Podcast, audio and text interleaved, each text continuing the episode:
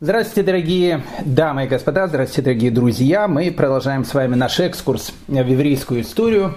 Этих людей я встречал во многих городах мира. В Цюрихе, Антверпене, Берлине, в Париже, в Москве. Ну, можно много перечислять городов и весей, где я их видел. Да и, и вы, я уверен, встречались с ними неоднократно. В синагогах, на улицах. Это религиозные евреи, иногда молодые, иногда не очень, иногда интеллигентные, иногда не очень интеллигентные.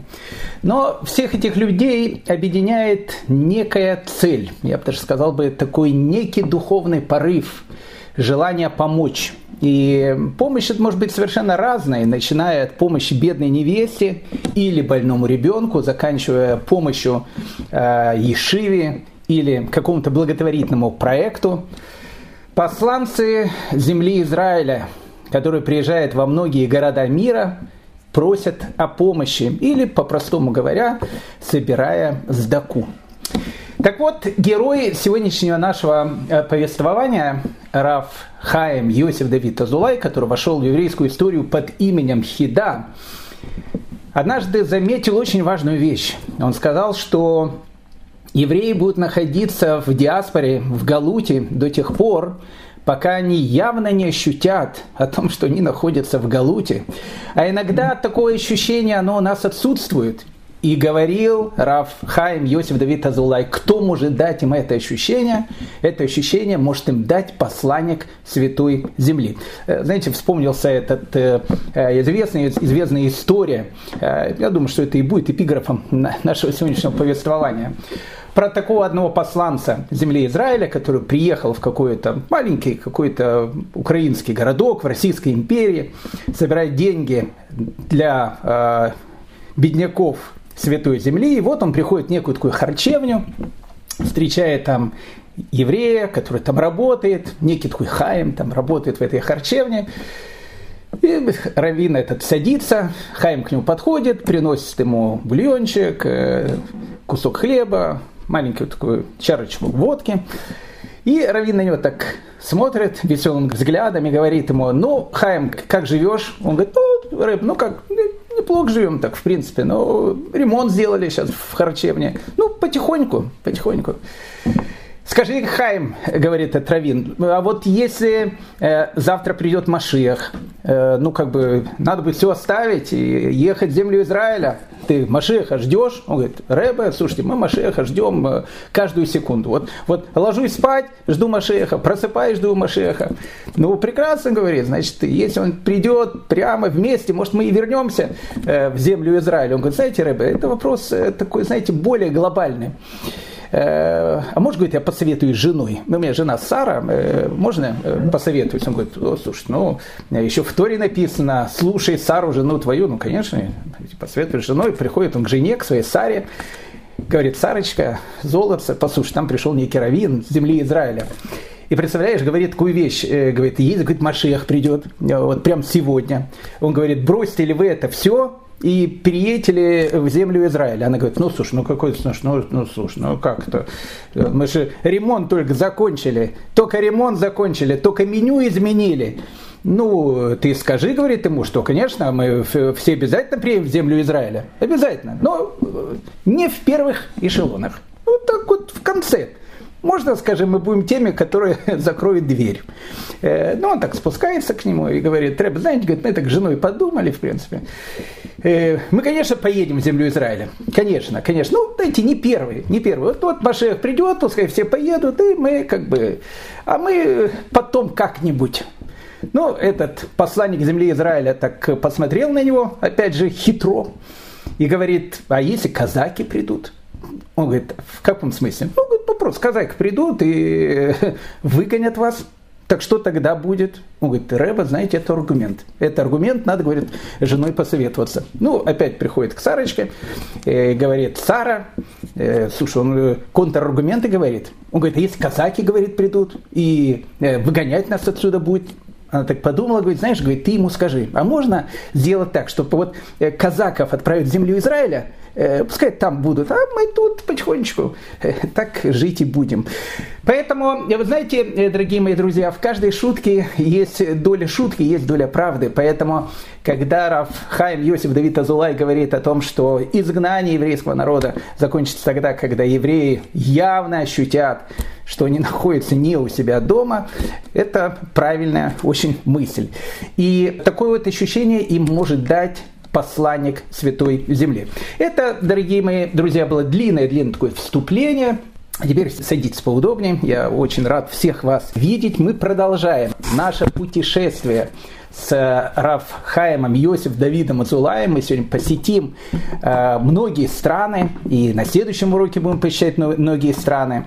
Увидим жизнь еврейского народа во второй половине 18 века не с точки зрения э, сухой исторической информации, а с точки зрения посланца земли Израиля, который будет посещать многие города, будет общаться со многими людьми, и нам даст это ощущение и представление э, того времени, той атмосферы, в которую мы попадаем с вами. Итак, посланцы земли Израиля. Ну, скажем так, вещь не новая но совершенно не новая, как сказал один очень мудрый э, еврейский царь, которого звали Соломон Давидович, э, он сказал, нет ничего нового под солнцем. Вот, вот в этом точно нет ничего нового под солнцем. Знаете, еще в те времена, когда евреи жили э, на Святой Земле, и когда был разрушен Второй Иерусалимский храм, и даже когда э, император Адриан победил восстание Баркобы, и начались глобальные преследования евреев в земле Израиля, и меньшинство тогда еврейского народа уже жило на этой территории, но даже тогда глава еврейского народа, которого назвали Наси, э, в современном Израиле его переводят как президент, тогда это был не президент, тогда это был духовный глава еврейского еврейского народа, Наси, который возглавлял Синедрион, который возглавлял Совет мудрецов земли Израиля.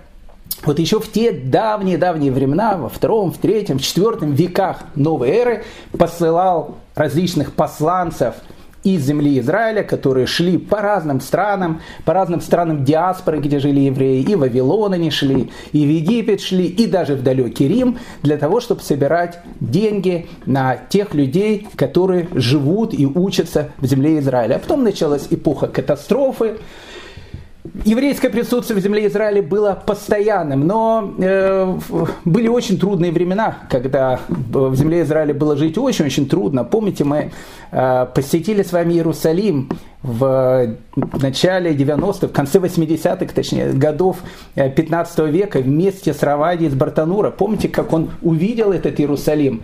Он сказал, что в Иерусалиме он увидел только множество э, пожилых женщин, вдов, которые приехали в этот город умирать, увидел несколько мужчин-стариков, и вот это вот все население Иерусалима. Иерусалим, население Иерусалима приезжало в этот город, чтобы там не жить, а чтобы там умирать.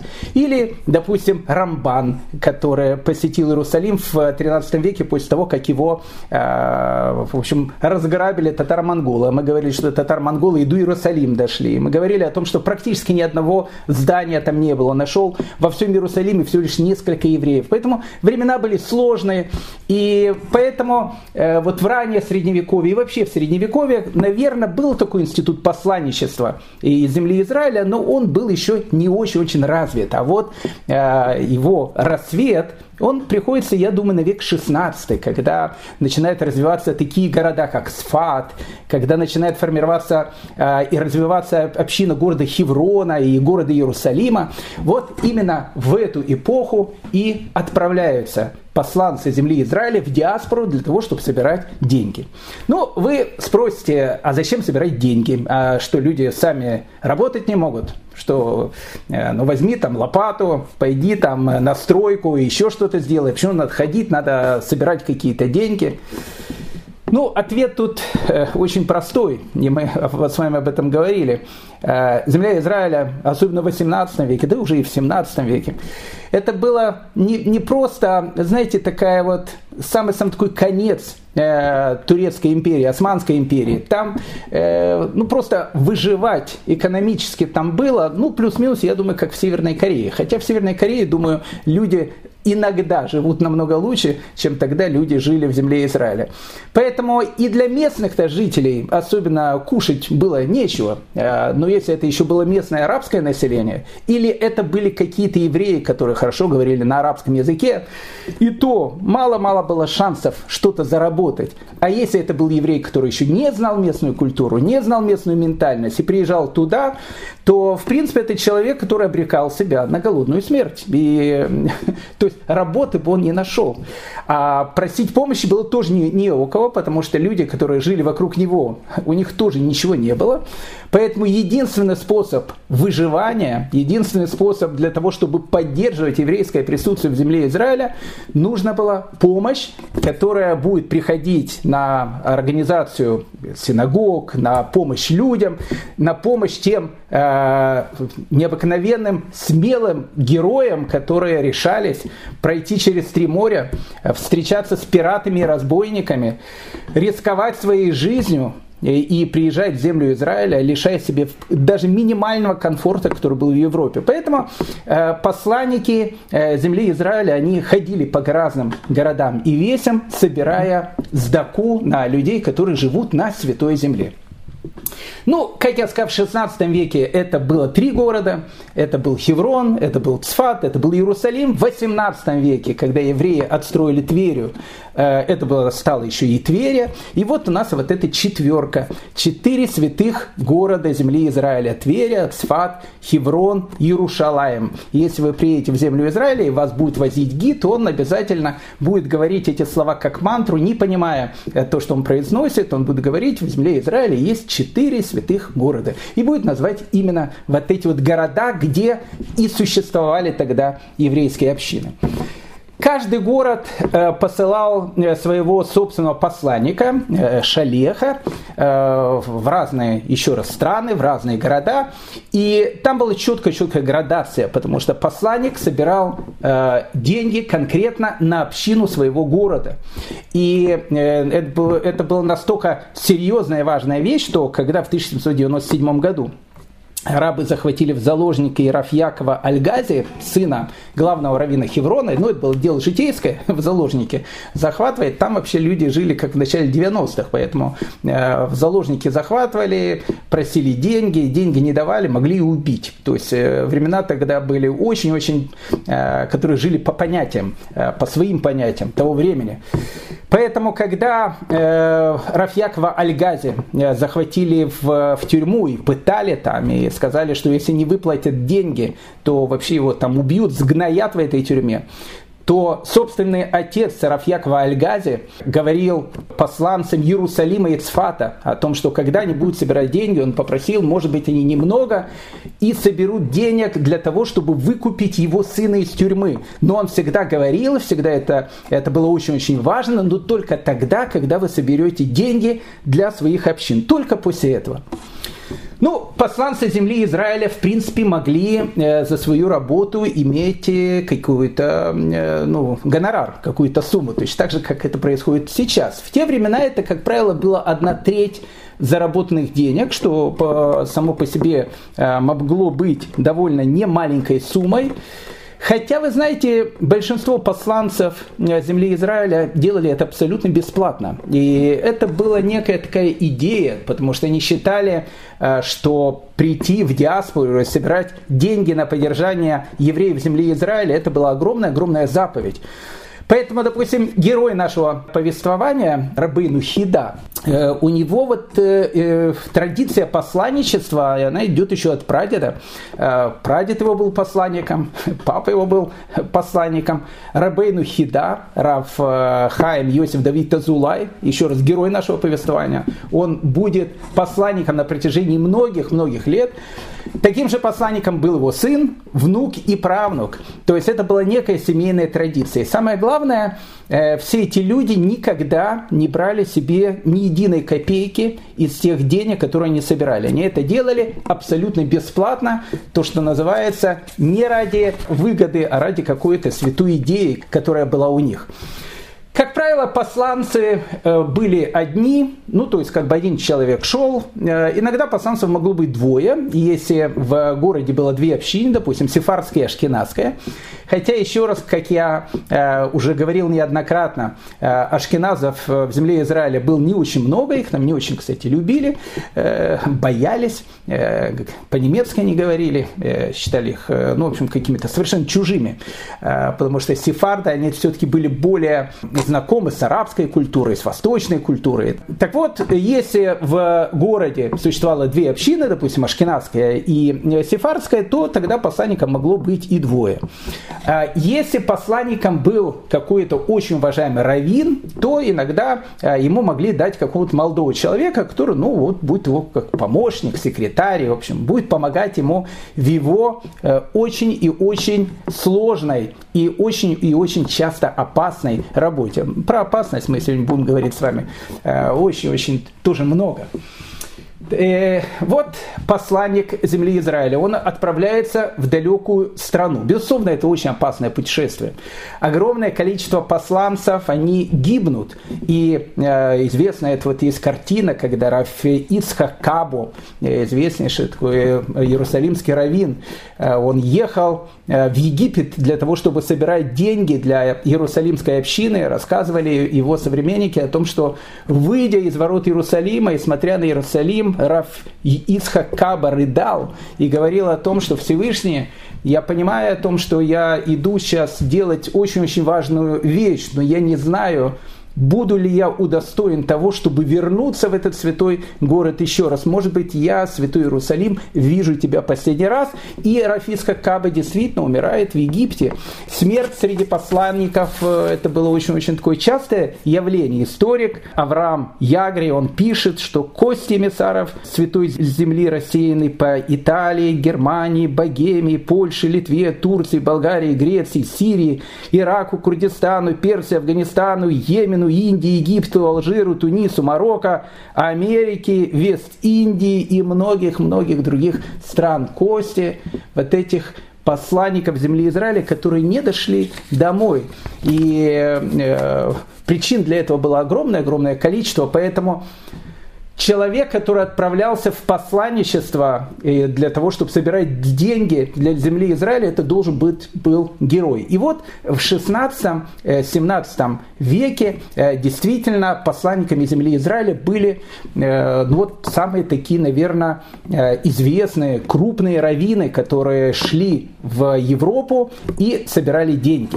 Ну, конечно, так как таких посланников было очень-очень мало, и они приходили очень редко, то когда э, в какую-то из европейских общин, ну, в какой-то, не знаю, там, Амстердам, там, или, э, не знаю, в какой-то Краков, или в какой-то Житомир, э, приходил посланник земли Израиля или во Львов, кстати, Рабейну Хида, он будет приходить во Львов, мы об этом будем говорить, приходил туда, безусловно, это был раввин, это был очень, очень грамотный человек, на него смотрели как на ангела, то есть видели, в нем видели человека, который удостоился жить в самом Иерусалиме. И, как правило, еще раз, как правило, вот эти люди, они были людьми очень-очень грамотными. Вот они приходили в город, э, собиралась вся община, спрашивала, как, вот, вот как жизнь евреев в земле Израиля, как вы там живете, ничего ли оттуда не слышно, когда закончится э, и наше изгнание, когда мы все будем там вместе. Это был всегда первый вопрос, ничего ли не слышно в земле Израиля про переход Машеха.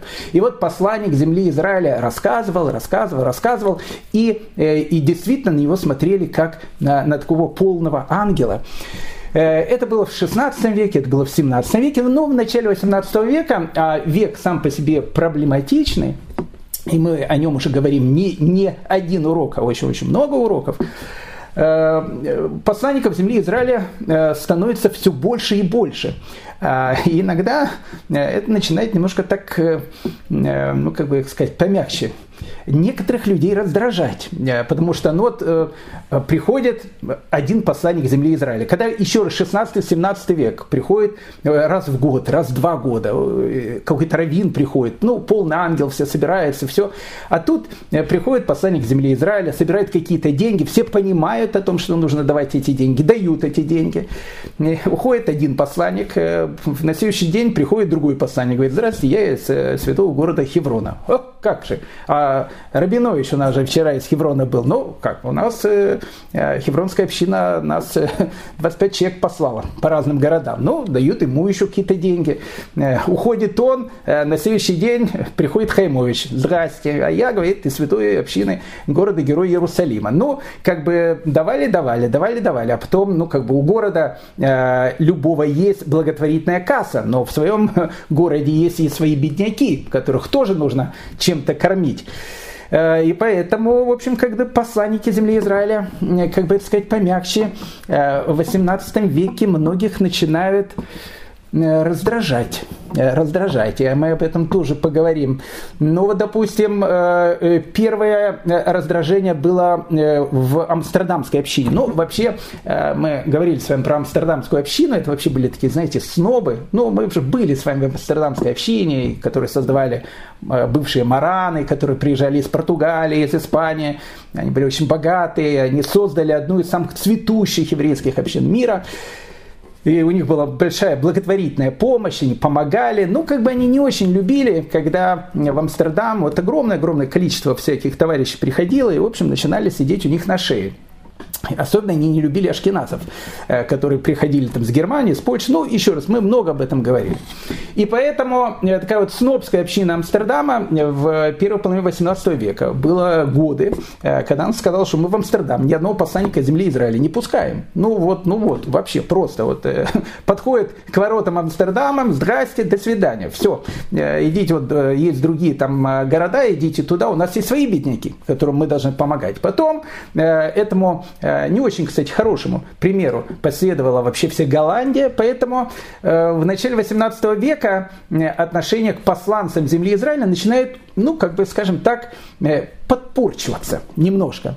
Поэтому многие серьезные люди, э, если еще раз в 16-17 веке это были какие-то раввины, они уже 25 раз думали, а надо ехать или не надо ехать. Ну как, ну приедет серьезный раввин, э, придет в какой-то город, и его там будет еще спрашивать, а может и вор какой-то. А мы будем с этим встречаться. Мы с вами совсем будем э, встречаться в нашем путешествии. Так что у нас будет много интересных вещей. Поэтому, э, ну, кто начинает ехать? Э, Равин перестают ехать. И в 18 веке едут люди простые, э, ну, как бы простых людей в земле Израиля не было. Каждый человек простой из земли Израиля, это уже был герой нашего времени. Но, но это уже, конечно, был другой совершенно типаж людей, которые начинали приезжать в Европу. И вот Рабейну Хида, герой нашего сегодняшнего повествования, он как раз и будет тем человеком, который будет возрождать честь института посланничества из земли Израиля. То есть возвращать ей то, что называется былую корону. Ну, об этом мы сейчас будем говорить. Итак, давайте э, мы представим о том, что э, община избирает э, нас, или вас, допустим, конкретно, э, посланником э, в диаспору для того, чтобы собирать деньги. Ну, во-первых, когда община говорит, что нам нужно послать какого-то человека или каких-то людей, мы видим в 18 веке таких людей посылали даже не одного, ну, как минимум нужно понять, кого послать. А, если ты пошлешь э, какого-то уважаемого равина, э, еще раз в 18 веке уважаемые раввины старались уже никуда не ехать. А, если ты пошлешь какого-то пацана, э, ему никто не будет доверять, потому что ну, люди действительно собирали большие деньги. Может, это были не глобальные деньги, но все равно это были деньги. Поэтому нужно было послать какого-то человека, который, а, будет подходить под эту роль, и, б, он будет человеком смелым, решительным, потому что ну, путешествие в те те времена это э, понятие опасное. И даже в 18 веке э, путешествие понятие опасное. Знаете, сейчас люди в Италию едут или в Швейцарию, там, знаете, отменили все уже, говорят, все ковидные ограничения отменили, там едут, э, чего едете в Швейцарию, любоваться Альпами. Вот, знаете, э, в 16 веке люди, э, допустим, не любовались Альпами. Э, они не понимали, что такое любоваться Альпами. Альпы, которые они видели, это опасность через них надо перейти, э, там могут быть лавины, там могут быть разбойники, там могут быть эпидемии, там может быть вообще все, что угодно. Поэтому э, э, река, и, которая там протекает, горы, река, все, ну, наверное, красиво. Но люди в те времена были не особыми романтиками, потому что понятие путешествий тогда еще было не очень развито. Из точки А до точки Б нужно было дойти живым. И тот, кто доходил живым, тот, в общем, был то, что называется лаки боем. Э, Лаки Гелы вообще по э, дорогам просто так не ходили. Поэтому поехать из земли Израиля в Европу, собирать деньги и потом с большой суммой денег вернуться в землю Израиля, это надо быть большим героем. Так вот, э, ну представьте, что нас с вами избирает для того, чтобы мы поехали из, ну давайте возьмем общину города Иерусалима или общину города Хеврона в Европу, собирать деньги на конкретную общину. Но в первую очередь мы идем к городскому переписчику Торы, который у нас называется Сойфер, который берет пергамент, Пергамент – это специальная еврейская бумага, которая делается из кожи животного. На нем, кстати, пишет Тору берет специальное чернила и красивым-красивым еврейским почерком пишет главную грамоту, э, которая, ну, без которой у посланников в принципе ничего не будет. Это его грамота, верительная грамота от общины. Обычно в верительной грамоте от общины писалось о бедственном положении земли Израиля, о бедственном положении людей, которые живут в земле Израиля. Э, как правило, так у посланника был определенный путь, куда он должен был ехать. Он не просто так ехал, куда ты едешь, я еду в Европу. Э, обычно так не ехали. То есть ехали в конкретные страны, ехали в конкретные города. Поэтому если ехали в те города, э, которые посылали своих репатриантов, алимов в ту же самую общину Иерусалима, если был там один-два человека из каких-то городов, обязательно это нужно было тоже написать. Вот в нашей общине живет приходит э, человек из вашего города, и у нас э, там есть люди, которых вы очень знаете, это тоже всегда э, нужно было упомянуть. Также всегда упоминали о той сложности, с которой сталкивался посланец, когда он шел в свой опасный шлихут. Либо там писалось о том, что это отец большого многодетного семейства, который оставил свою жену и детей и жертвует очень многим для того, чтобы помочь людям, которые живут вместе с ним в святой общине города Иерусалима, в Хеврона или Цфата. Либо там могло быть написано о том, что этот человек очень пожилой, и так как ему нужно идти в землю Израиля, для него это опасно, и это очень сложно и так дальше. Э, этот документ, как правило, подписывал главный равен города, главы Ешив и вообще самые-самые-самые-самые э, важные и уважаемые люди общины. И вот э, верительная грамота э, у нас есть, и это будет наш основной документ, который э, мы будем представлять в разных городах, куда мы с вами будем приходить. Еще одна очень важная вещь, э, наверное, самая важная вещь, которая дается посланнику, ему дается специальная бухгалтерская книга.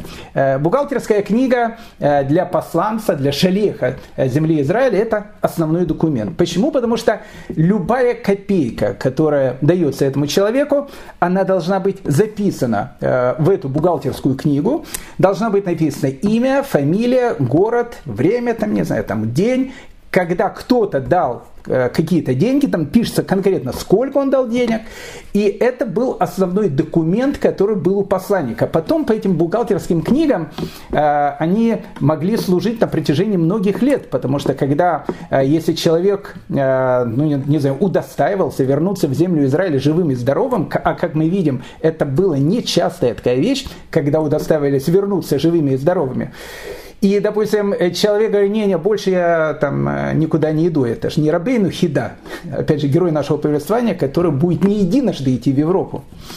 И, кстати, и умрет потом в Европе, в Ливорно. И, кстати, будет одним из первых людей, которые после Э, образования государства Израиль была такая идея тогда в те времена, это было начало 50-х годов, мы будем говорить с вами об этом. Э, он будет один из первых э, людей, останки которого перевезут из диаспоры и похоронят в земле Израиля. Ну, это будет уже чуть, чуть дальше, в конце нашего рассказа. Так вот, э, э, эти бухгалтерские книги это очень важная вещь, потому что э, если человек говорил, что не, я больше никуда не иду, и шел другой человек, он брал ту же самую бухгалтерскую книгу, и в ней уже, как правило, было написано имена людей и какое-то, какие-то краткие сведения об общинах, которые давали деньги. Поэтому это была ну, некая такая GPS для посланника, который знал, куда идти, куда не идти. Тут дадут, а тут еще по голове дадут. А по голове могли дать. Поэтому э, вот это институт посланничества. Так вот, в 1753 э, году э, герой нашего повествования, Равхаем Йосиф Давид Азулай, 29-летний молодой человек, который никогда в жизни не покидал свой город. Нет, он покидал свой город, это неправда. Э, он покидал свой город, так как какое-то время он жил в Хевроне. Ну вот, вот он ехал по маршруту Иерусалим-Хеврон, потом Хеврон-Иерусалим. И то это было, может, несколько раз. А всю жизнь он жил вот в этих маленьких э, разбитых, э, грязных, э, совершенно бедных улочках Иерусалима той эпохи, о которых мы с вами уже описывали, о которых мы с вами говорили. Поэтому 29-летний Рабыну Хида, покидая Иерусалим и отправляясь в большой мир, это был больше даже, чем подвиг. Ну, мы сейчас мы вместе с ним поедем. У нас есть кинокамера, мы будем все снимать, все будем фиксировать. Так вот, э, Рабейну Хида, э, герой э, нашего повествования, он решает поднять институт посланничества, ну то есть как бы вернуть ему былую славу. Чтобы не было такого, опять-то понаехали там разных. Когда приезжает посланник земли Израиля, э, община должна стать по стойке смирно, как это было когда-то. И именно э, поэтому он говорит, что никогда э, люди, живущие в диаспоре, не ощутят о том, что они живут в диаспоре, не ощутят горечь того, что они не живут в земле Израиля, если они не будут встречать посланников земли Израиля, которые будут давать им вот эту вот атмосферу духа, они должны будут вспоминать и думать, что в месте, где они живут, это временное место, а вот люди, которые приходят из этой э, опасной но очень-очень святой страны. Это то место, куда нам нужно стремиться всем сердцем, э, делать все, чтобы быть там. Поэтому э, Рабейну Хида, он будет новатором в посланническом движении. Ну, во-первых, э, Рабейну Хида, э, он понимает о том, что ну, как бы посланник должен выделяться.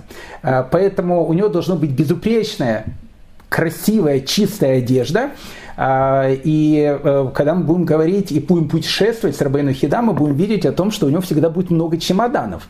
А, и в этих чемоданах была одежда. И не то, что Рабейну Хида, не дай бог, был модником, но просто он считал, что когда люди должны будут видеть посланца земли Израиля, это должен быть не шлепер какой-то, знаете, кто это, грязный такой лапсердак, там пришел, дайте деньги, там все. Это должен быть царь. Вот он, вот он приходит, и люди должны будут прямо перед ним встать. Они должны будут видеть, вот это посланник Святой Земли пришел. Э, поэтому, кроме вот такой красивой одежды, э, допустим, у Рабейну Хида был э, еще такая вот вещь, ну, не знаю, такой имидж, я бы сказал бы, современным языком, тюрбан. Ходил ли Рабейну Хида в тюрбане постоянно по Иерусалиму, не уверен. Но должно было быть что-то, что будет его выделять среди всех. Поэтому тюрбан Рабейну Хиды, он, это была тоже часть его одежды, часть его имиджа, безупречная красивая одежда, тюрбан, э, необыкновенное лицо. Когда его видела община э, Ливорна, они сказали, мы смотрим на твое лицо и, и видим в твоем, в твоем лице э, взгляд ангела. То есть он был необы, необыкновенным, необыкновенным человеком, духовным человеком и так дальше. Э, безусловно, знание многих иностранных языков, э, потому что Рабыну Хида он знал ну, в совершенстве арабский, это родной его язык, испанский, потому что он сефарский еврей, э, португальский, э, говорил по-французски, э, выучил очень хорошо итальянский и говорил по-английски. Поэтому практически в любое общение не было такое «моя, твоя не понимаю», то есть он, в принципе, разговаривал на разных языках. Э, в самом начале своего посланничества он ехал на таких, знаете, э, ну, таких вот запорожцах. Э, сейчас уже, наверное, таких машин не помнят. Но, знаете, все уже ехали на каких-то таких богатых машинах. У него какой-то такой старый такой жигуленок был.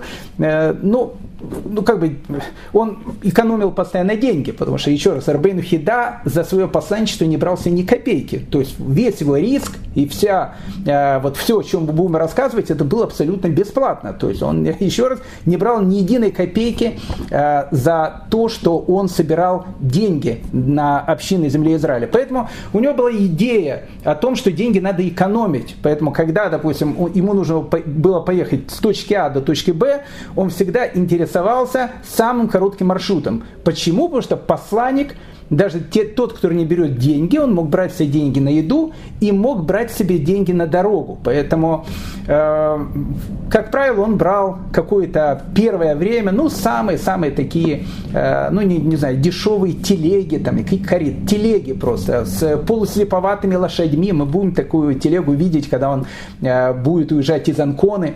И вот, э, ну, вид, конечно, это был не очень, когда въезжает такая, знаете, ну, вот э, такой, знаете, весь город лакшерный, и въезжает такая телега, жигуленок такой, не знаю, такой запорожец такой въезжает, и выходит этот посланник. Ну, имиджевая картина, она была не совсем правильная. Поэтому, э, когда Рабейну Хида будет в Венеции э, и будет там ездить на гондолах, мы с ним тоже побываем в Венеции. Э, вот когда он был в Венеции, точнее в Местре, это материковая Венеция, он там заказал себе красивую карету, экипаж, такой Мерседес – и он в, в, с этим Мерседесом э, будет разъезжать по Европе. И это не было какая-то транжирение денег, потому что для Рабейну Хида, еще раз, каждая копейка, которая была у него, она была на счет золота. Но он понимал о том, что статус посланника земли Израиля в Европе нужно поднимать. Рабейну Хида был изобретателем э, ну, различных ноу-хау. Э, к примеру, э, ну, он же собирал деньги, и деньги иногда собирал большие, поэтому деньги где-то надо было хранить. Банков тогда не было.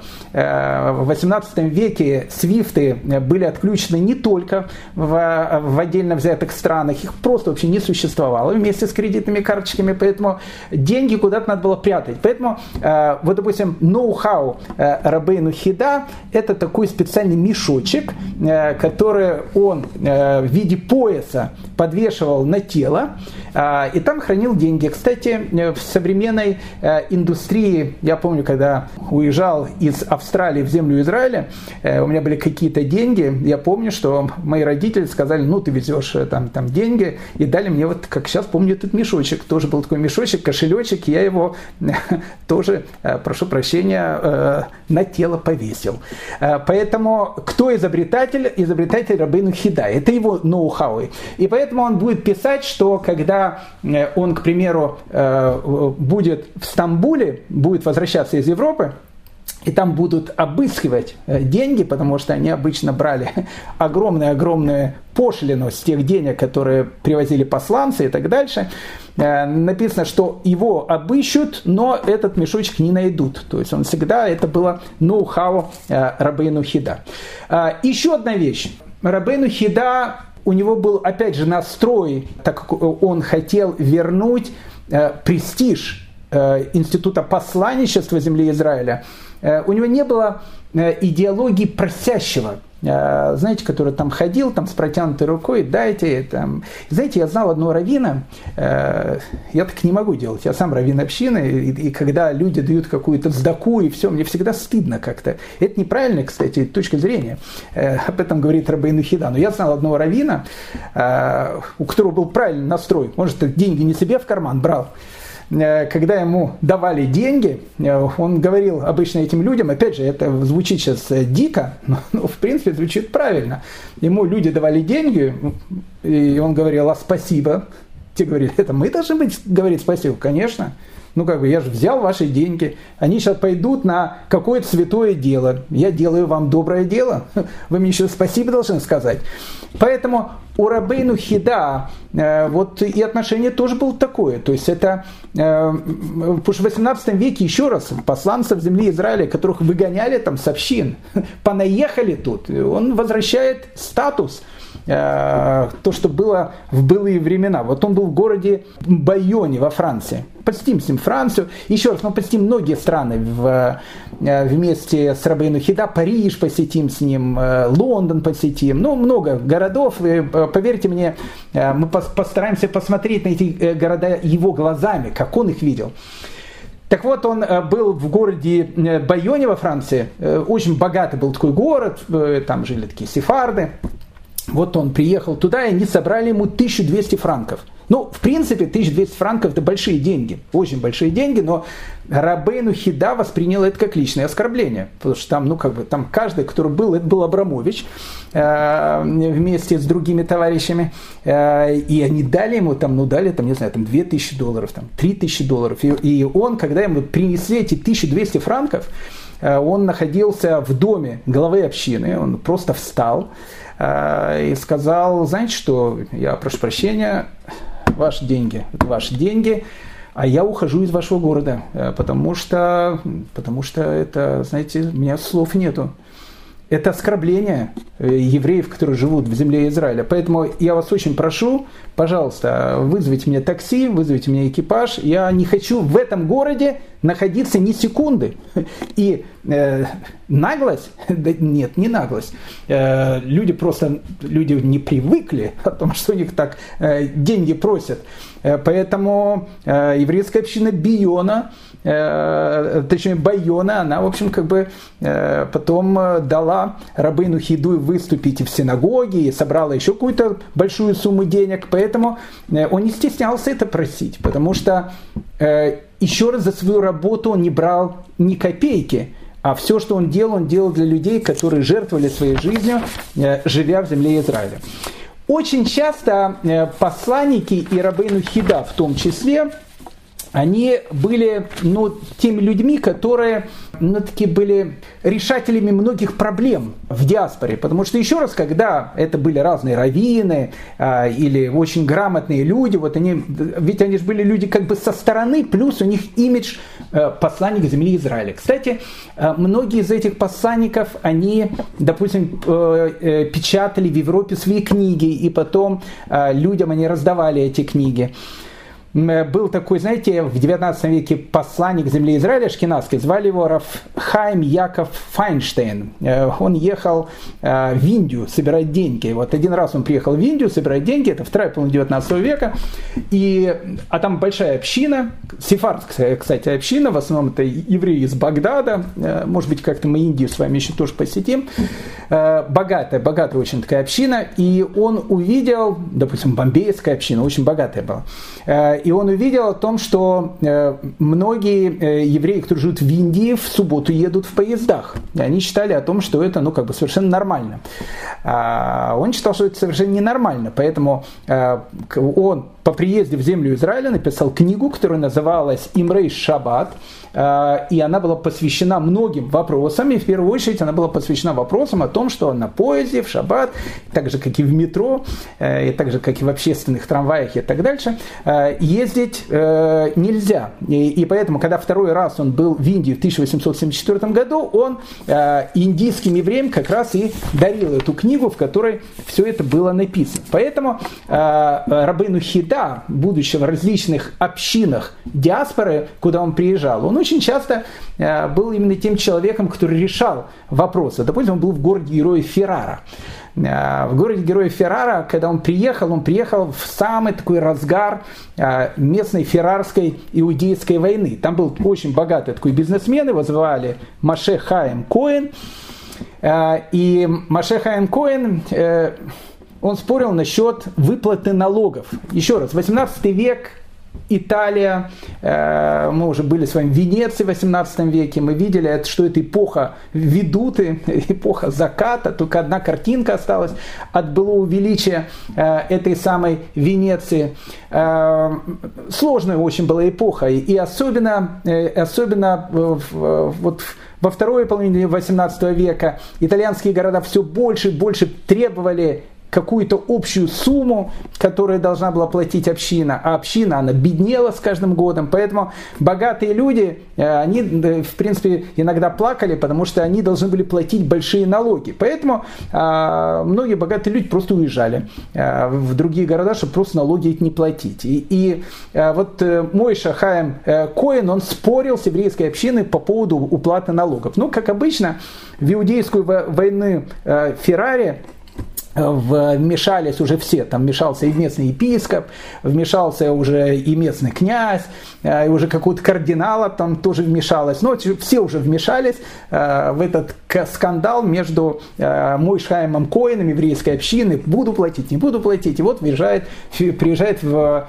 Феррару Рабейну Хида, и он улаживает этот конфликт, улаживает этот конфликт, и настолько его смог как бы разрешить, что когда он уезжал, этот Мойша Хайм Коин устроил огромную-огромную такую трапезу в честь великого равина э, Хайма Иосиф Давида Азулая, который, приехав в Феррару, э, установил в этом городе долгожданный мир.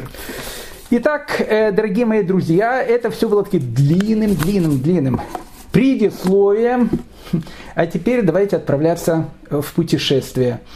Конец зимы 1753 года община города Хеврона, э, э, Рабейну Хида живет в городе Иерусалиме. Но мы говорили с вами о том, что в принципе Азулаи, когда они приехали первый раз в землю Израиля, его далекий предок, Раф Авраам Азулай, он как раз стал раввином именно Хевронской общины. Поэтому Азулаи на протяжении многих-многих лет жили в Хевроне, и сам Рабейну Хида учился в Хевроне.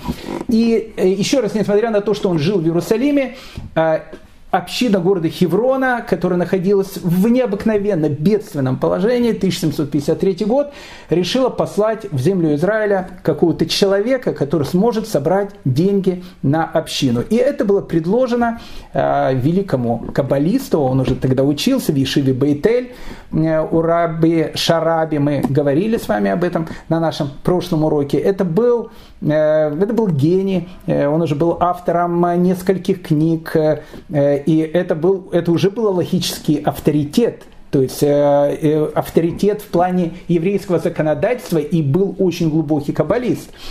Поэтому э, он молод, э, у него уже есть семья, но есть энергия, потому что все-таки 28 лет, хотя 29 лет, хотя в те времена 29 лет надо было еще тоже э, удостоиться, чтобы дожить. Но, в принципе, молодой задор еще в нем есть, это первая вещь. Вторая вещь, он мудрец, и в третью вещь, он необыкновенно харизматичный человек. Поэтому э, община города Хеврона просит Рафхайма Йосифа Давида Азулая, не хочет ли он стать посланником э, хевронской общины для того, чтобы приехать в диаспору и собирать на нее деньги. И Рафхайм Давид Азулай, э, э, Рафхайм Йосиф Давид Азулай, Рабыну Хида, отправляется в свое первое путешествие в Европу, которое продлилось долгих пять э, лет.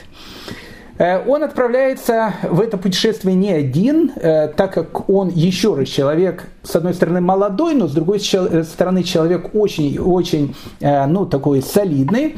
С ним дают такого помощника, молодого человека, которого звали Шмуэль Бен Хайм, которого Рабейну Хида называл Шевах. Потому что если Шмуль Бен Хайм взять по первой букву, получается Шевах, Шевах, Шевах это хвала. Он говорил, где моя хвала? И вот этот Шмуль Бен Хайм, он будет вместе вместе э, со своим учителем э, вместе и э, путешествовать по Европе. Итак, зима не самое лучшее время, когда можно было отправляться в, путешествие, но все равно он отправляется в конце Земли 1753 года в путешествие по Европе. Ну, как из Иерусалима 1753 года добраться в Европу? Ну, наверное, самый логичный э, путь, который есть, есть несколько путей. Можно через Бейрут, э, там, через Ливан и так дальше, но это тогда еще был не самый такой, э, то, что называется, изи маршрут такой. В основном ехали по старинке через Александрию, через Египет. То есть нужно было сначала дойти до города Газы. В городе Газе, мы с вами говорили, существовала даже процветающая еврейская община – останавливались какое-то время в городе Газе, брали там караван, шли через Синайскую пустыню, приходили в Египет, э, доходили до Александрии, а там начинали то, что называется, уже брать корабли, которые плыли в Европу. Поэтому э, Рабейну Хида, 29-летний молодой человек, э, который никогда не путешествовал, отправляет свое первое путешествие. И вот его путешествие от Иерусалима для, до Газа и да, и самое главное, э, что есть в нашей истории, Рабыну Хида ведет дневник. И поэтому все, о чем мы с вами будем говорить, мы будем говорить на основании его личных записей. И вот он описывает о том, что но, ну что такое Иерусалим э, в те времена? Э, вот возьмите ну, возьмите какую-то картинку. Э, знаете, там есть литографические картинки. Там был английский художник в 40-х годах 19 века, я не помню, какая фамилия известная, но вылетела из головы. Вот у него есть зарисовки э, Иерусалима. Это же потом начали строить уже вне стен старого города что-то. Это идея была Раф Мозеса Монтифиори, который туда приехал. Но это уже, это уже более такая поздняя история, это уже там вторая половина 19 века. А вот э, первая половина 19 века и 18 век, вот знаете, когда вы выходите из Иерусалима, э, вы попадаете в пустыню. Э, ну, вполне серьезно, пустыня. Ну, как бы такая пустыня растительности, э, как я говорил, было очень-очень мало. А, и вот вам по такой пустынной местности э, нужно ехать. А в этой пустынной местности э, живут не только там различные э, дикие животные, но и живут еще различные дикие бедуинские племена, которые просто занимаются тем, что ну, как бы грабят. И поэтому, ну, скажем так, пересечение из точки А в точку Б, вот человек говорит, надо из Иерусалима приехать в Цфат – из Иерусалима в Цфат нужно еще доехать. И если ты доехал туда, то, ну, в общем, ты, в принципе, счастливый человек. Это э, ты можешь из Иерусалима выйти, знаете, э, такими черными волосами, а в Цфат приехать абсолютно таким белым. И не в смысле того, что ты альбинос, а в смысле, что побелеешь э, во время этого э, путешествия, которое может стоить тебе много здоровья. Поэтому Рабейну Хида, который еще раз э, практически никогда не выходил за стены Иерусалима, осуществляет путешествие от Иерусалима до Газы, а, и два раза на него, в принципе, нападают. И каким-то чудом они остались в живых. Вот они приходят в Газу, э, побыли там какое-то время, взяли караван, и из Газы они направляются в сторону Александрии. Ну, чтобы было понятно, э, путешествие Рабейну Хида из Иерусалима до Александрии заняло два месяца. В принципе, это совершенно нормальное такое время. Самое главное, что он живой и здоровый добрался до Газы, э, до, до Александрии. Теперь, когда он добрался до Александрии, нужно э, искать корабли. Ну, скажем так, до конца э, второй половины, точнее, 19 века э, не существовало такое понятие, как э, туристические лайнеры. Там, знаете, корабли там, для туристов, там, э, знаете, лодочки такие, вапорета, как э, в Венеции там катаются, трамвайчики такие. Нет, этого всего, конечно, не существовало, поэтому э, люди путешествовали на кораблях, которые, как правило, перевозили что-то. Э, знаете, у меня есть газета американская 18, 18 э, века, в конце 18 века, большая такая красивая газета, я моим студентам ее показываю. Э, так вот, на последней странице этой газеты, она вся в объявлениях, ну там одна и та же такая картинка, видно, печатники брали одну и ту же картинку, такой парусный корабль. И вот вся последняя страница, она в этих вот парусных корабликах с объявлением, там, э, не знаю, там, э, корабль, э, не знаю, там, Александр там Матросов или Матроскин, там, я не знаю, там, как, как угодно называйте этот корабль, там, все, отправляется из города Нью-Йорка э, и перевозит он какие-то вещи, не знаю, там, в, в Англию, в Лондон.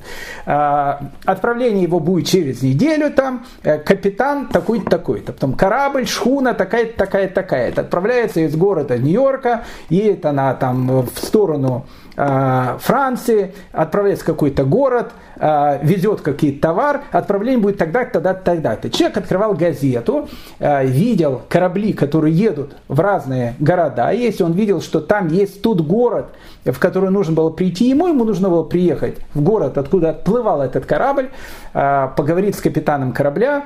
И капитан корабля, в принципе, мог взять небольшое количество пассажиров на свой корабль, который мог перевозить все, что угодно.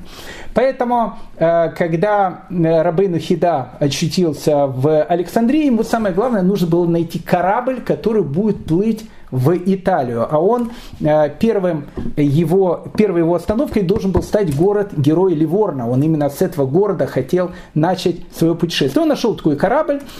Это был, э, был шведский корабль, который э, перевозил тоже какие-то, там, я не знаю, вещи, либо из Александрии, либо в Александрию. Ну, в данном случае он плыл в Европу. И этот шведский корабль как раз направлялся в Ливорно. И вот э, вместе со своим э, как бы помощником Шмулем Бенхаймом, которого он называл Шевах, Хвала, э, они сели на этот корабль и приплыли к городу-герою Ливорно. Но тут нужно остановиться и немножко, ну, как бы, прочувствовать атмосферу того времени. Мы сейчас э, спустимся с вами к Ливорно, в Ливорно, но чтобы спуститься в Ливорно, э, это нам нужно будет полтора месяца, э, чтобы туда спуститься. Вот корабль подъезжает к городу-герою Ливорно. Его, понятно, в город не пускают, он находится на рейде. Э, пока э, не приедут представители города, спросят, э, что они привезли, откуда они привезли, и самое главное, откуда они едут. Как только узнают о том, что они едут с Египта, то есть едут с Ближнего Востока, тут, безусловно, 40-дневный карантин. И тут и Рабейну Хида будет сидеть в 40-дневном карантине. Мы будем с вами много говорить о карантинах. Э, того, той эпохи, мы как бы, э, то, что называется, сами с усами, мы же пережили лихие 2020, э, лихие 2021 год с этим локдаунами постоянными, закрытиями, карантинами и так дальше. Э, но ведь это же не новое изобретение. Э, тогда это были тоже такие вот вещи. Поэтому для того, чтобы э, немножко вот ощутить, с чем сталкивается путешественник, и, кстати, не только в 18 веке, сталкивался и в 19 веке, у нас будет целая с вами э, лекция, когда мы будем говорить про э, э, Мозеса Монтифиори, который будет, который будет, кстати, тоже много путешествий из Англии в землю Израиля, и он будет, его жена будет вести дневник, и он будет вести дневник, и мы там много с вами будем говорить про карантинах карантины бывали разные. Были лакшерные карантины, бывали не очень лакшерные. Так идея карантина, в которую попал Рабейну Хида в Ливорно. Ну, мы с вами говорили о том, что э, ну, вот в те времена эпидемии э, были вещи не только то, что называется частыми, они были вещами постоянными. То есть, когда, скажем так, эпидемии не было, э, это было вот какое-то странное время такое. Обычно, обычно время эпидемий, вот одна эпидемия, вторая, третья, до 19 века как правило, это эпидемии чумы. Ну, были еще разные эпидемии, безусловно, но эпидемия чумы это такая, ну, визитная карточка э, того времени, которую выкашивало огромное количество людей.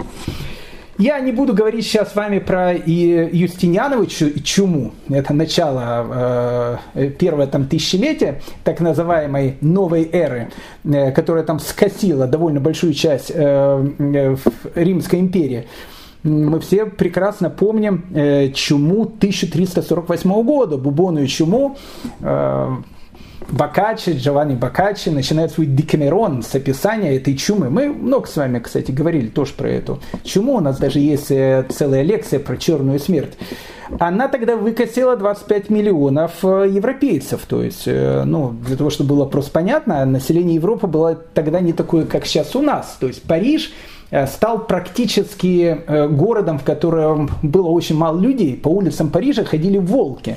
Ну, что было просто понятно. И обгладывали трупы, потому что э, вымер практически весь город. Поэтому вот такая вот вещь, как приход эпидемии чумы в те времена, вещь, еще раз, довольно частая и вещь, которую люди очень боятся.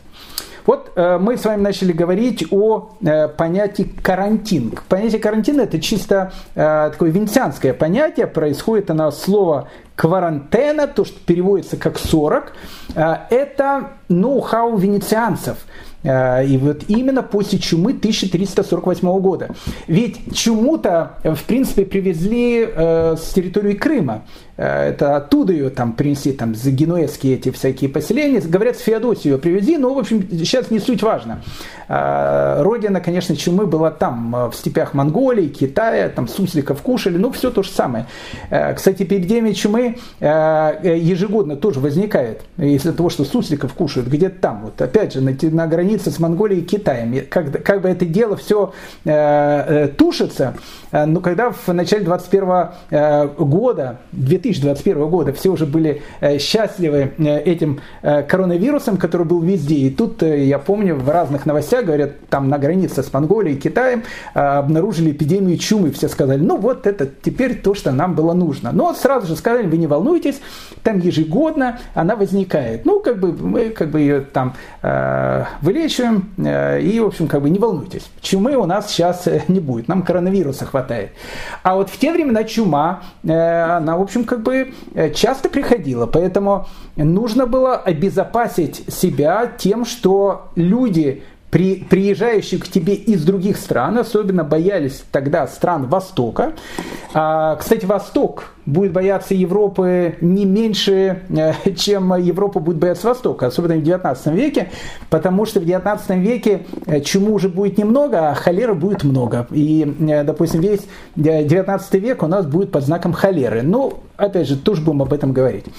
Так вот, чтобы было еще раз, опять же, понятно, допустим, по истории чумы э, в той же самой Венеции можно проследить историю, ну, как бы сказать, ну, допустим, историю даже позднего Возрождения. Э, ну, вот, 1510 год. Э, умирает Джорджоне. Ну, потрясающий, кстати, художник Джорджоне. Молодой, молодой человек, 32 года. 1510 год. Эпидемия чумы. Венецианская 1510 года умирает. У него есть его ученик и друг, которого звали Тециан, который был моложе него. Э, и он даже некоторые картины Джорджоне э, дописывает. 1576 год. Э, Тециану почти уже 100 лет. Умирает от эпидемии чумы 1576 года.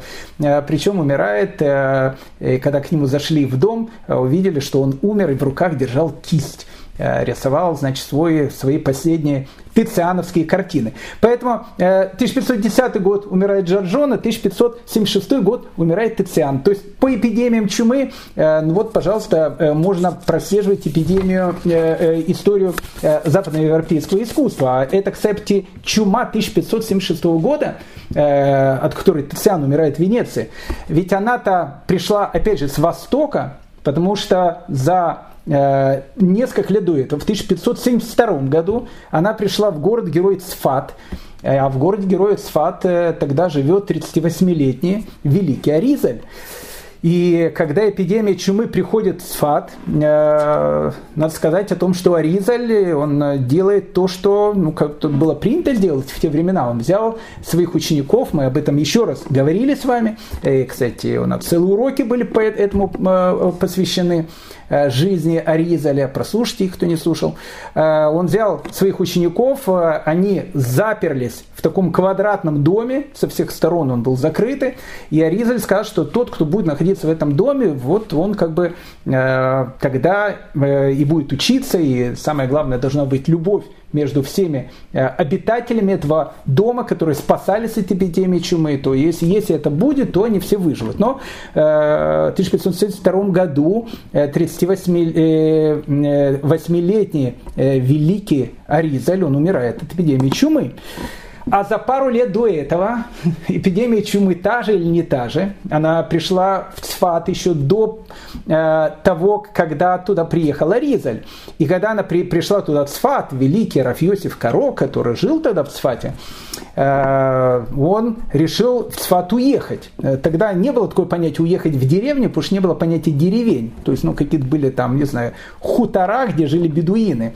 Поэтому он выезжает куда-то за город, спасаясь от эпидемии чумы. И вот как раз в тот момент, когда он спасается от эпидемии чумы, он сказал, слушайте, я написал э, такую книгу, которая называется «Бейт Ясеф», очень э, важная книга, но э, она сложная. Надо как-то ее написать более, ну, так, более популяризированно, чтобы ее так, ну, можно было так просто открыть, почитать, ну, так вот, для простых людей.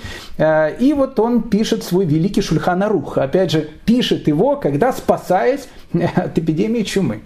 Эпидемия чумы 1630 года и 1630-1631 год, она практически и добила Венецию, потому что, в принципе, после этой эпидемии чумы э, Венеция и, и еврейская, кстати, община Венеции, она уже никогда не восстановится. Умирает э, практически, ну, не половина, но чуть меньше половины, процентов 40 э, еврейской общины Венеции во время этой эпидемии чумы. Допустим, Раф Ариэль Мадена, э, необыкновенный совершенно такой персонаж. Кстати, мы как-то прошли Венецию и мало рассказали про него, э, про этого самого необычного равина 17 века венецианского, э, Рафигуду, э, э, Рафигуда Мадене. Э, надо будет как-то это вернуться к этому. Мы еще вернемся к Венеции, когда будем говорить о Наполеоне, и вспомним про него. Так вот, э, он описывает, он живет в многоквартирном доме, а тогда в Венецианском гетто все жили в многоквартирных домах, не было места, и вот он э, описывает в дневниках, у него есть дневник, э, он говорит, на третьем этаже уже все умерли, там на, на, на первом этаже все умерли, он там на втором жил, на четвертом этаже уже все умерли, и он говорит, такое впечатление, что мы уже одни в доме остались, и, ну, то есть, как бы вымирали, вымирали все. Поэтому э, в Венеции и придумали э, вот это вот ноу-хау, когда кто-то еще раз приезжает с какого-то города, то нужно обязательно делать э, карантин. Вот в 19 веке Три самых известных карантина – это Марсель, Бейрут и Мальта. Чтобы было просто понятно, э, по-моему, бейрутский карантин был отменен в 1928 году. По-моему, я могу ошибаться, но это было 20-е э, годы 20 э, века 100%. То есть, ну, как бы эти карантины существовали еще недавно. Э, в 18 веке это Ливорно. И, кстати, в 19 веке тоже была Ливорно, но тогда в основном вот эти три самых известных карантина. Марсель, Берут, Мальта. Особенно для тех, кто путешествует на Ближнем Востоке и морем путешествует из Ближнего Востока. Так вот, э, опять же, возвращаясь к идее карантина, э, в которую, в которую попал наш Рабейну Хида на 40 дней карантин 40-дневный. Э, еще раз, венецианское изобретение происходит от слова кварантена, то есть 40 дней. 40 э, дней должен быть корабль. Где должен быть корабль? А, если вы э, побываете в Венеции, а сейчас говорят уже Италия, там и гринпасы эти отменила, уже может там кататься везде. В Венеции есть в лагуне, в Венецианской лагуне, есть совершенно потрясающие острова. Один из таких островов – это остров Лита. Э, ну, известен он, наверное, тем, что там проходят известные венецианские фестивали. Ну и вообще там э, красивое место на острове Лида. Так вот, если вы будете гулять по острову Лида и посмотрите вот, вот в сторону, э, не, не буду говорить вправо-влево, посмотрите, но оттуда это хорошо видно. Э, оттуда будет хорошо видно известных три венецианских острова. Это Павелия, а, Лазарета и Лазарета Нова. Ну, как бы сейчас оно звучит как, э, ну, какие-то, знаете, романтические времена Павелия. Павелия, кстати, нас слушают э, эти из Голливуда, э, ну, те, которые сценарий пишут. Сценария Мейка. Почитайте об острове Павеле. Такой остров, он сейчас, кстати, закрыт для посетителей. Там какое-то время существовал самый известный в Европе сумасшедший дом. И там можно делать, знаете, такие фильмы ужасов, говорят, там эксперименты над этими больными людьми делали. А до этого на острове Павелия сжигали людей больных чумой. И поэтому весь этот остров, особенно если ночью по нему походить, а он так, знаете, в готическом таком стиле, еще закрыт со всех сторон, туда никого не пускают, я думаю, что это будет хорошее э, путешествие. А так э, выглядит очень симпатично остров Павелия э, с рядом с Венецией. Так вот, а дальше, ну, Павелия это будет более, скажем, такой ну не то, что менее известный остров, но самый известный остров это будет Лазарета и Лазарета Нуова, потому что там именно возникнет эта идея карантина. Почему я так все это подробно говорю? Потому что, э, ну как бы, когда э, Рабейну Хида будет 40 дней сидеть в карантине, и ему еврейская община Ливорна будет присылать еду, нам будет более понятно, что будет происходить. Ну вот, допустим, опять же, так как мы говорим о родине карантина э, Венеции, э, остров Павелью сейчас не, не трогаю, остров Лазарета. Э, ну, остров Лазарета происходит, понятно, от церкви, которая там была, Марии из Назарета, Э, Мария из Назарета, э, еще там Святой Лазарь и так дальше, это по-нашески Лезер. Ну, в общем, все это вместе, э, Назарет, Лазарь, все, в общем, переросло в такое венецианское название, как Лазарет.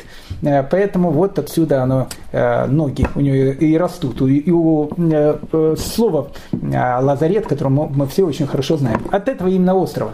Так вот, в принципе, на острове лазарета э, люди умирали. То есть люди, которые были больны э, чумой, их практически ничем невозможно было лечить. Кстати, была какая-то часть людей, не все же умирали от чумы. Точно так же, как и многие люди, кстати, не заболевали, не заболевали коронавирусом. Поэтому были люди, у которых был иммунитет, и которые, заболевая чумой, выживали. Их были единицы, но такие люди были.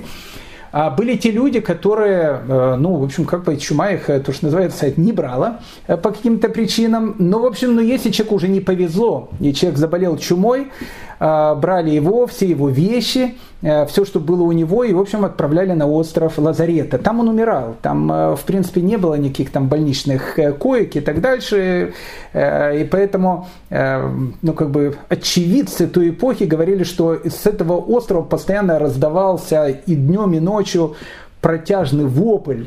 Э, и там, знаете, любители мистики говорят, на острове Лазарета по ночам до сих пор слышны эти вопли.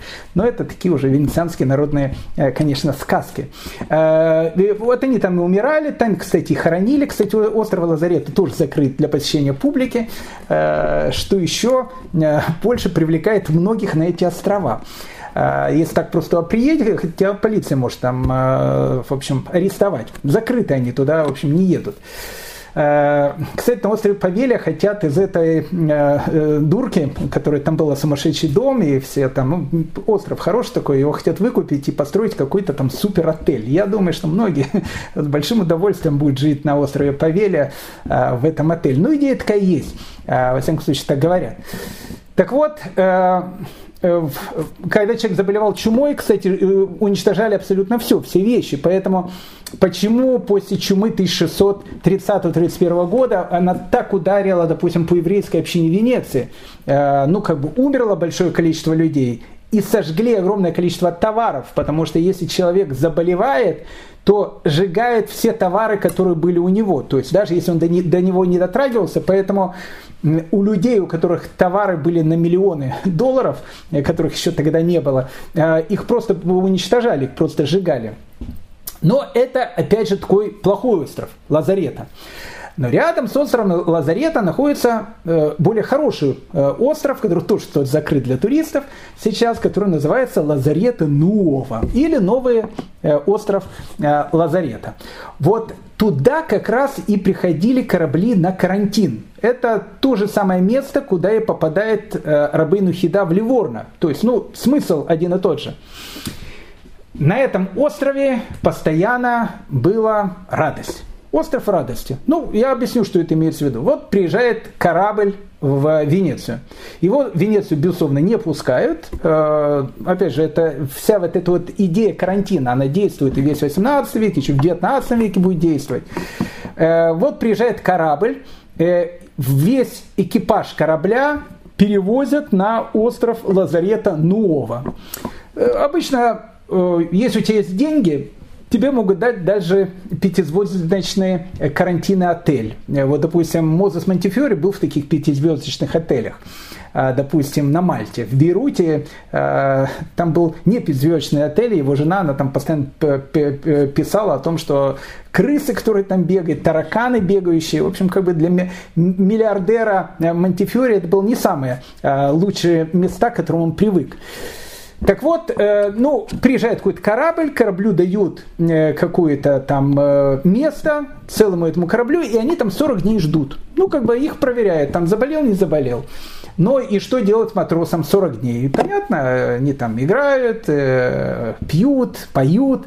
Очень часто Венеция, ну, часто за деньги, а часто и не за деньги, посылал какую-то еду, матросы могли там заказать с большой земли, то, что называется, бутылку рома, и поэтому вот 40 дней вот они так, в принципе, висели и отдыхали. Поэтому многие такие карантины любили проводить там какие-то времена. Если, не дай бог, человек заболевал, весь его этот барак вот сразу же на соседний остров Лазарет и отправляли, а там обычно выживал мало кто.